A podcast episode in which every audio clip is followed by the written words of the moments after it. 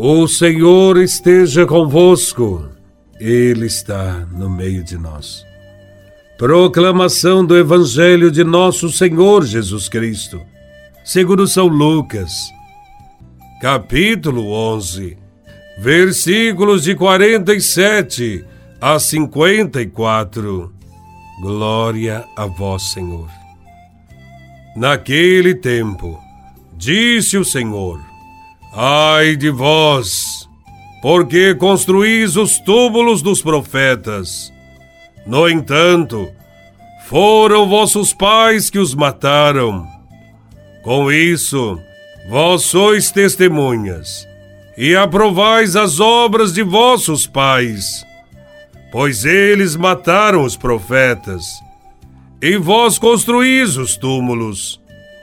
É por isso que a sabedoria de Deus afirmou: Eu lhes enviarei profetas e apóstolos, e eles matarão e perseguirão alguns deles, a fim de que se peçam contas a esta geração do sangue de todos os profetas, derramado desde a criação do mundo, desde o sangue de Abel até o sangue de Zacarias que foi morto entre o altar e o santuário. Sim, eu vos digo, serão pedidas contas disso a esta geração. Ai de vós, mestres da lei, porque tomastes a chave da ciência.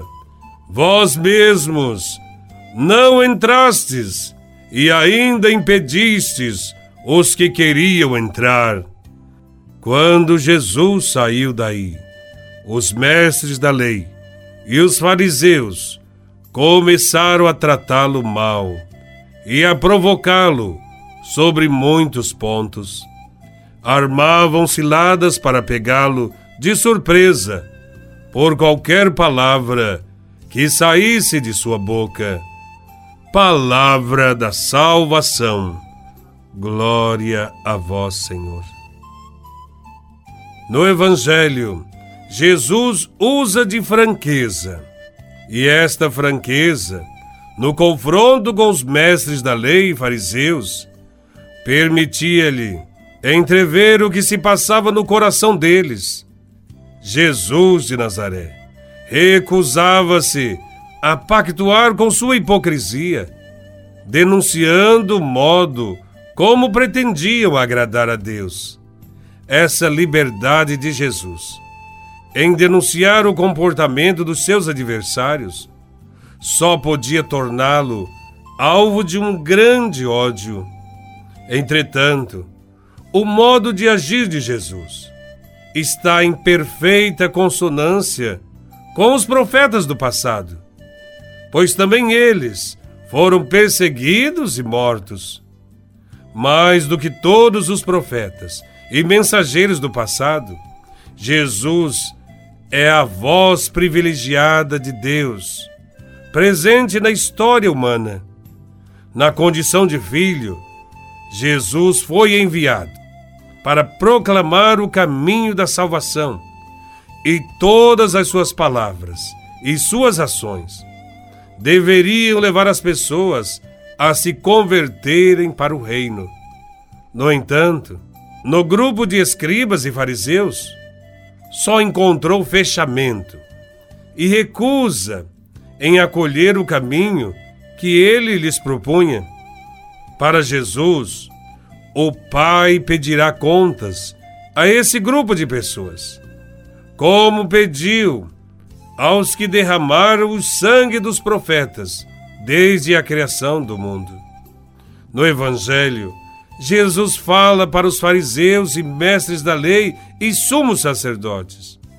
Mostra que eles estão presos às tradições e não se preocupam com a prática da justiça, agindo mais por costumes do que por fé e convicção. Esse tipo de comportamento carrega muitas injustiças o Evangelho usa uma linguagem carregada de firmeza para descrever tal prática. Jesus usa a expressão: Vós construís os túmulos dos profetas, mas foram vossos pais que os mataram. Para Jesus, quem segue tradições que oprimem o povo, continua compactuando com a morte que essas tradições patrocinaram. Jesus está falando abertamente das más atitudes dos pais, que atravessando as gerações são copiadas pelos filhos.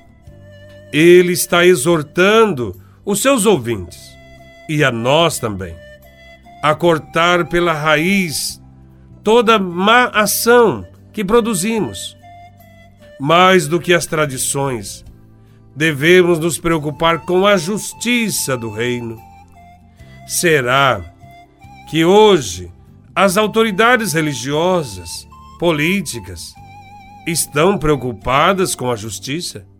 E nós, cristãos, estamos preocupados com a justiça, com a caridade, com o amor ao próximo? Ou há mais zelo com a tradição e preceitos religiosos que esfriam a luta por justiça nesse mundo? É preciso rever os nossos procedimentos. Será que o conhecimento que nós adquirimos ou estamos buscando está servindo para a vida ou está sendo usado para obter lucro e poder? O conhecimento bíblico, teológico, deve estar sempre a serviço da vida, como qualquer outro conhecimento e não para servir de dominação e opressão de pessoas, onde se transforma o povo em mero espectador, sem senso crítico e massa de manobra. A religião não pode domesticar consciências, mas deve provocar o desejo de mudar a realidade. Uma prática religiosa que não transforma a vida e a sociedade será sempre opressora e sem sentido, pois faz perpetuar práticas que escravizam e diminuem a vida das pessoas. Neste sentido, Jesus denuncia a dureza dos corações.